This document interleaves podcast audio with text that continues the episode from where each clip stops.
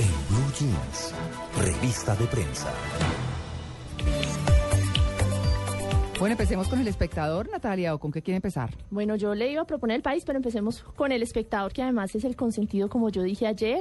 Me encanta. Sí. Y empecemos con el espectador porque tiene hoy un eh, artículo muy importante, se llama Los hilos sueltos de la paz. Y digo que es muy importante para entender lo que está sucediendo en el país, porque además cuenta que, de, que más allá de lo que tiene que suceder y de las presiones que está generando la campaña presidencial, eh, hay las tres instituciones eh, del país que van a tener que decidir, los tres poderes públicos, y en la política internacional están tomando forma trascendental decisiones que apuntan a complementar o a complicar el panorama de los complejos diálogos. El espectador desarrolla entonces una muy buena teoría sobre qué va a pasar, digamos, con todos estos cargos que pesan sobre los voceros y los guerrilleros que están implicados en estas conversaciones de paz. Muy recomendado también en el país de Cali. Hay un gran informe que se llama ¿Qué tan golpeadas se encuentran las FARC actualmente?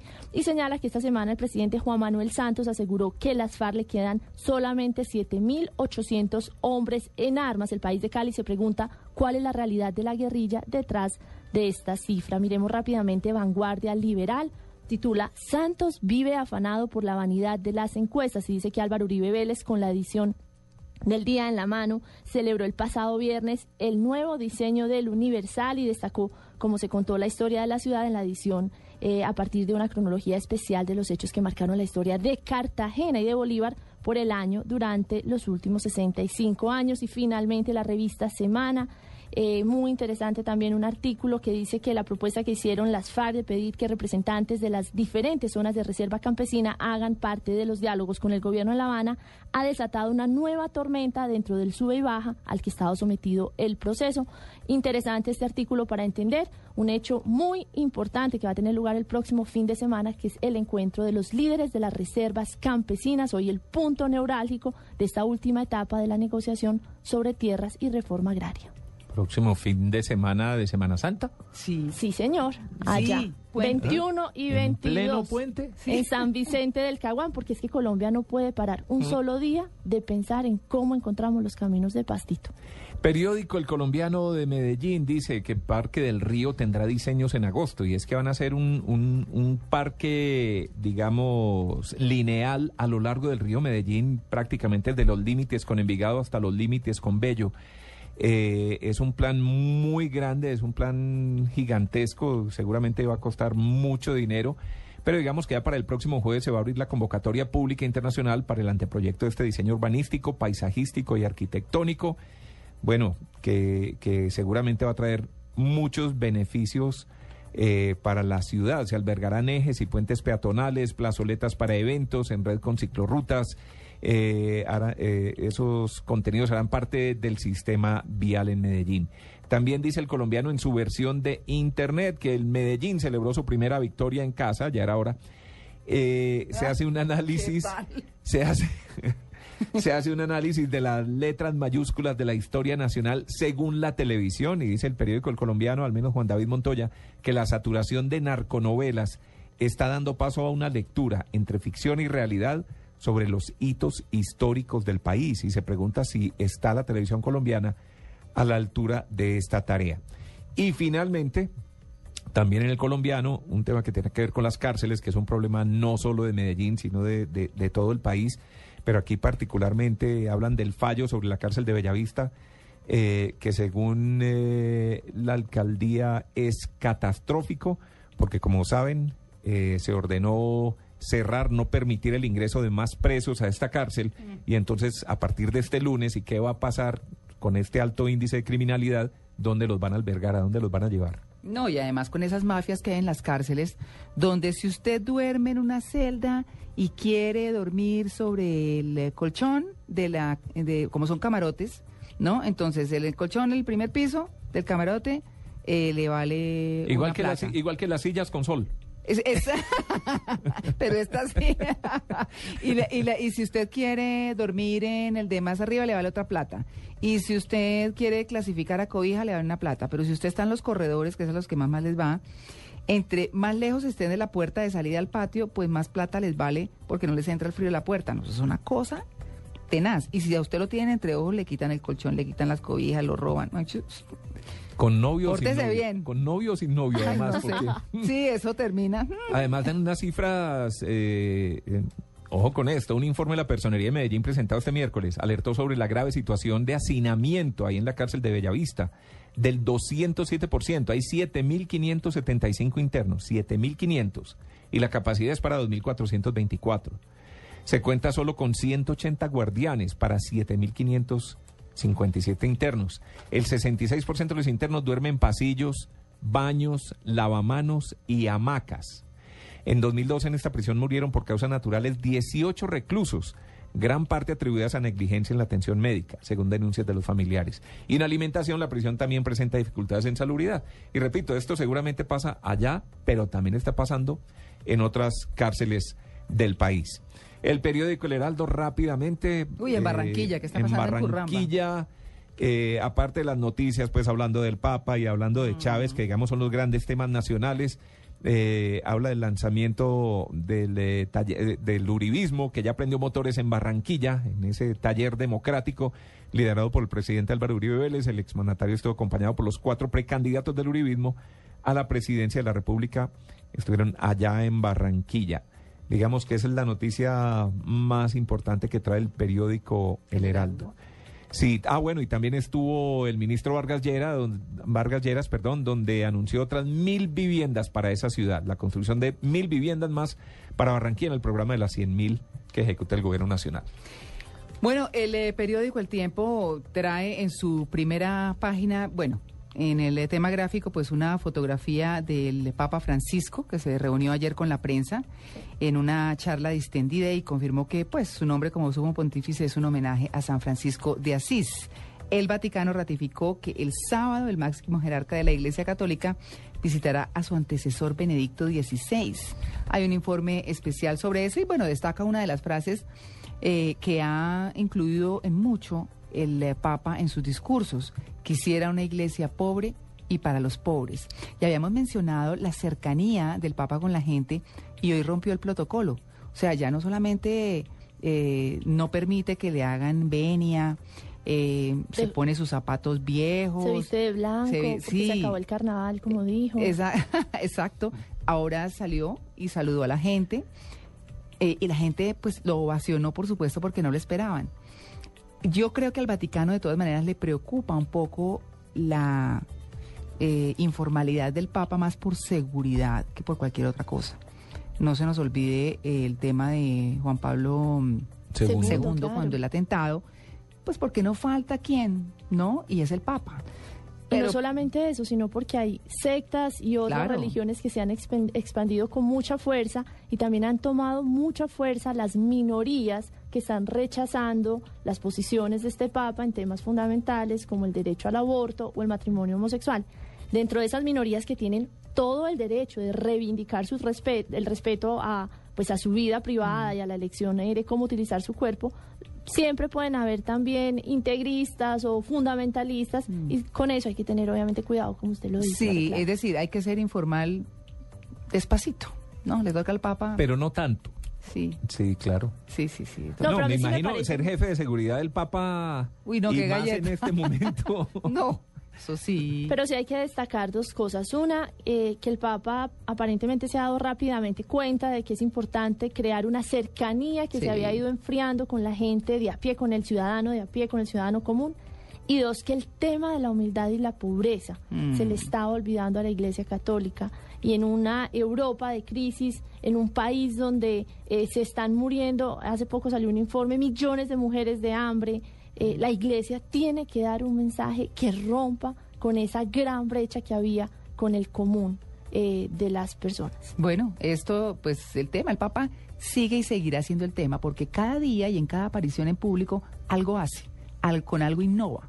Y eso es eh, parte de lo que mantiene a toda la prensa pendiente del Papa. Otro de los temas importantes, el hueco por el que jefes de bandas se libran de la justicia. Esto tiene que ver con grandes criminales del país eh, que han eh, pagado unas penas muy breves, muy cortas y que han salido y han vuelto a delinquir. Por ejemplo, la mano derecha de alias Cuchillo en el ERPAC, una de las bandas criminales más poderosas del país, pagó solamente tres años de cárcel. Hoy está libre y ha vuelto a sembrar el terror en los llanos al mando de unos 500 hombres dedicados al narcotráfico. La fórmula mágica, dice el tiempo, de Pijar Bey, como se conoce a este peligroso delincuente, consistió en declararse culpable de concierto para delinquir y negociar con la justicia una rebaja de pena. Y otros cabecillas de bandas están recurriendo a la misma fórmula. Por ejemplo, alias Beto y Colas de la oficina de Envigado y alias Niño Fabián de la banda La Cordillera. La más fuerte de Risaralda, eh, que es la más fuerte de Risaralda, son solo tres ejemplos. Hay alarma en la policía y en la fiscalía. Hay otros titulares importantes, pero viene un especial muy interesante en el cuadernillo de Debes leer, que es el eh, cuadernillo de los editoriales y de algunos temas especiales, donde habla de Bogotá, de nuestra ciudad, dice exitosa pero densa y desigual. Se refiere a que, pues pese a todo ese detrimento que se ha causado por la corrupción, pues la ciudad marcha a paso firme, pero tiene enormes desafíos hacen una radiografía en este especial, eh, una radiografía socioeconómica de la Bogotá de la última década, según el Banco de la República. En ese sentido, pues eh, hay una columna hoy muy interesante. Digamos que el especial de, El Tiempo habla de, Bogotá en ese sentido, en el, en el tema de las desigualdades y de, esos contrastes tan grandes que tenemos en la capital de la República. Pero en el periódico El Espectador, Luis Carvajal hace una columna en la que se refiere a Bogotá con la descentralización inconclusa y habla de cómo con la reforma surgieron los movimientos ciudadanos y llegaron al gobierno, pero ello no ha tenido como consecuencia mejoras sustanciales en la administración. Hay retroceso de la corrupción o aumento de la participación de la ciudadanía.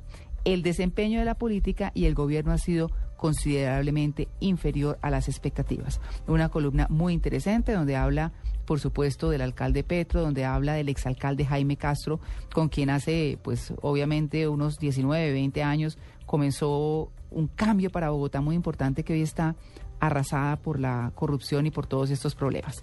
Pero bueno, esos son los temas que trae el tiempo y por supuesto hoy viene un dulce. Bocas, que me encanta. Ok. Sí, eh, Bocas eh, trae hoy en eh, su portada a Gabriel García Márquez. Y la entrevista es eh, para la esposa de Gabriel García Márquez, dice, habló la Gaba. Eh, hay otros personajes, por supuesto. Está Ernesto Samper, el expresidente, Homero Simpson, el padre Linero, Richie Rey y Bobby Cruz, em, Nubia Muñoz contra el papiloma y Alex Atala. En fin, eh, Bocas es de esas revistas que uno, si no se la puede leer el domingo en toda la mañana, pues se la tiene que ir leyendo durante toda la semana. Y tiene, pues, por supuesto, temas interesantes. Interesantes y pues que no pueden faltar. Hugo Chávez Frías, vida y obra del comandante, un resumen cronológico por años. Está el Puma, está el Puma, ¿no? Bueno, sí, es que... ¿Le gusta el Puma, María Clara? Me gustaba mucho, es que, no sé, lo veo como, no sé, ¿Sabe qué me parece extraño? Pues como empiezan a hacerse cosas. no, pues. Para mantener la pinta de la juventud. Sí. Aferrado al poste de la juventud. Aferrado al poste de la juventud. Me encanta esa, sí, esa expresión. Es que. ¿Cómo le.? No sé, me parecen como las cejas. con Photoshop. No, ni siquiera. Es que ni siquiera, porque bueno, se ve arrugadito. No sé si tenga otros o no, pero. Pero no sé. Sí, es que, es que hoy, hoy para cuidarse y para mantener la figura terminan usando un, una especie de foto, pues Photoshop es obviamente para las fotos, pero mm. con los botox y con los estiramientos y con todas las cirugías y todo lo demás, de verdad, la gente termina pareciendo hecha con Photoshop. Sí, sí, sí. En cualquier momento ya vamos a ver a alguien sin ombligo, por ejemplo, como ha pasado en las fotos. No, de verdad que uno que tanto retocar. Hay gente que se va como embalsamando en, con vida. En vida, claro. Sí, van quedando como embalsamados en vida. O parecen Lalo y Kini, una cosa Pues no, no, no, no, no sé, no he visto muy bien por el momento al Puma, pero sí uno viene a Colombia y empieza a ver que todo el mundo eh, tiene la misma expresión y las cejas subidas y, es como... La cultura de la cirugía y del Botox. sí, sabe que a mí me parece eh, que, bueno, digamos hay cositas que uno dice, bueno, ayuditas, ¿cierto? pero es que se vuelven unas ayudotas. Hace Sí, uno sí, la sí. misma cara cuando está triste o cuando está contento. No, de verdad, es que es, es, eh, impresionante. Yo creo que ya hay mucha gente que está durmiendo con los ojos abiertos ¿Sí? porque no le cierran de la estirada.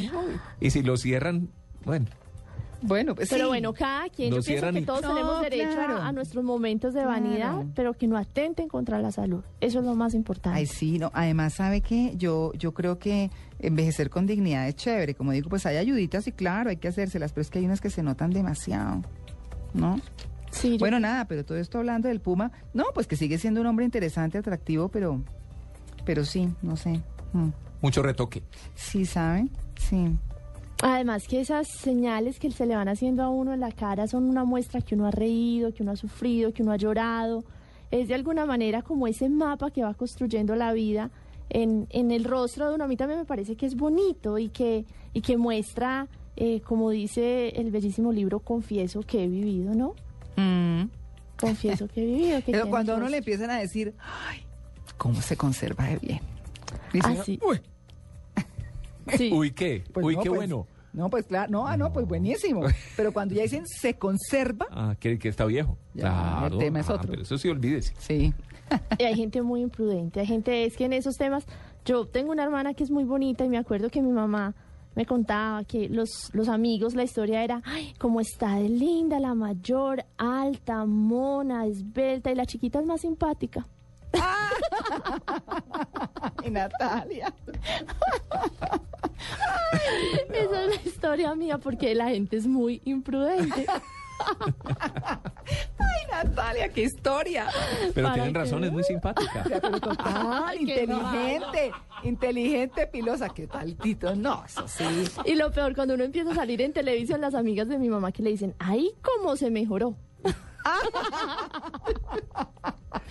Qué Ay, no, fotogénica que es. Sí, no, no, no. La gente es Sí, muy porque es el otro término, ¿no? Sí, sí. es claro. muy fotogénica. Sí, sí. ¿Qué quiere decir que es fea? Pero en la foto sale bonita. No, imagínense que, imagínense que, claro, cuando yo trabajaba en Bavaria tenía que salir en algún- a veces muy poco con las chicas águila, pues que son unas niñas Ah, despampanantes, no, ¿no? pero ahí sí entró perdiendo. No, sí, pero no, pero yo sí competir con eso, pues no. Por eso, Pero sí. claro, entonces yo, pero ellas me decían, ay, ¿y tú qué haces con la piel? Porque todas viven bronceadas, no hago todo eso, soy rana platanera, ¿no? Además no me resisto la luz del sol, la verdad. Pero, pero ellas eran las que decían, ay, no, es que estás tan bien conservadita. Y yo, ya. Por eso les digo, cuando le empiezan a decir a uno eso, murió. Manuelito Rivas dice que, que, que si usted era la chica refajo. ¡Ay, qué tal! no, pero eso sí es corroncho. ¿Qué No, no, no, eso sí es corroncho. La chica refajo. No, yo fui ahí en mi época, yo mito. Así que lo que ah bueno, y además Manolito Rivas me conoció y Freddy me conocieron hace rato. Además que todavía lo que pasa es que no nos han visto. Ay, no, además cada edad tiene esplendor. eso. Pues qué tal uno a estas alturas de la vida pensando en los 90, 60, 90 y no, no, nada. Vivamos con tranquilidad. Ay, sí, qué rico. Come uno más tranquilo y más rico. Yo creo ¿Sí que la no? libertad Las pasa por medidas mías, librarse, sí. 60, 90, 60. Sí. bueno, muy bien, 7 y 49. Estamos en Blue Jeans de Blue Radio.